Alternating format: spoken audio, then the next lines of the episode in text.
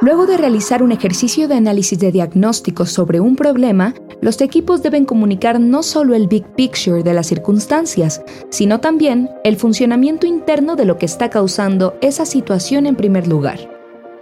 Cuando las personas comprenden los procesos y flujos de trabajo que están en el origen de un problema, tienen más posibilidades de reconocer las oportunidades de actuar y mejorar las cosas.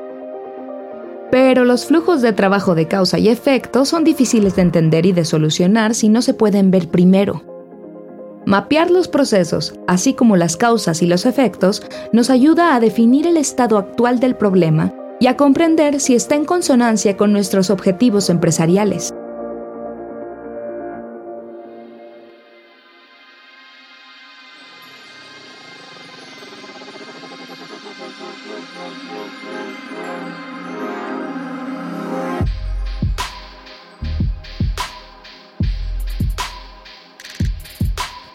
Los problemas de causa y efecto son difíciles de entender cuando no podemos verlos.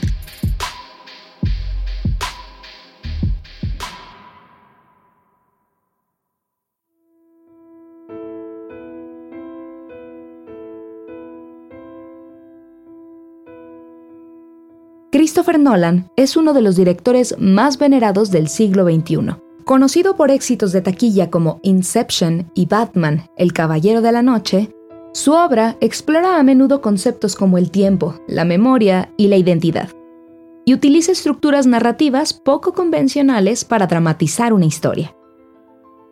En una entrevista de YouTube, Nolan revela una técnica cinematográfica que utilizó cuando rodó la película Memento. Tomó una cadena cronológica de acontecimientos doblada por la mitad y contó la historia hacia adelante y hacia atrás simultáneamente. Esta estrategia es casi imposible de explicar con palabras, así que para que se entendiera, tuvo que hacer un diagrama de cómo lo hizo. Y esta inexactitud en nuestros cálculos dificultan las predicciones, uno de los motivos que hace imposible predecir a largo plazo. Pero caos no es lo mismo que desorden. Si bien el caos dificulta las predicciones, el universo no es aleatorio y vivimos en un universo en el que los efectos siguen a las causas. Y por más caótico que parezca, un sistema siempre sigue una trayectoria hacia determinados puntos. Cuando ves a un jugador de béisbol golpear una pelota, entiendes que es el brazo el que provoca el movimiento del bate y no al revés. Tampoco necesitas que te digan que es el bate el que provoca el cambio brusco de dirección de la pelota.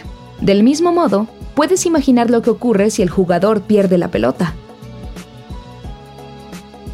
Estas inferencias nos vienen a los humanos intuitivamente cuando las vemos porque las hemos experimentado de primera mano.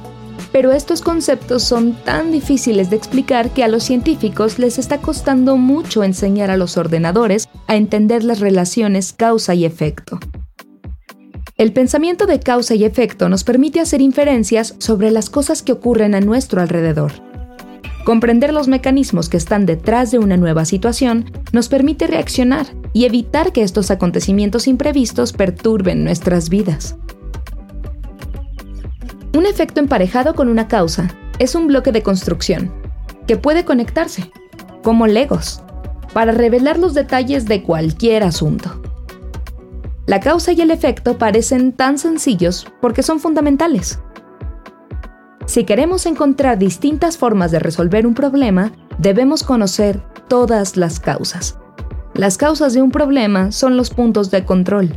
Si pasamos por alto alguna de las causas, pasaremos por alto algunas posibles soluciones.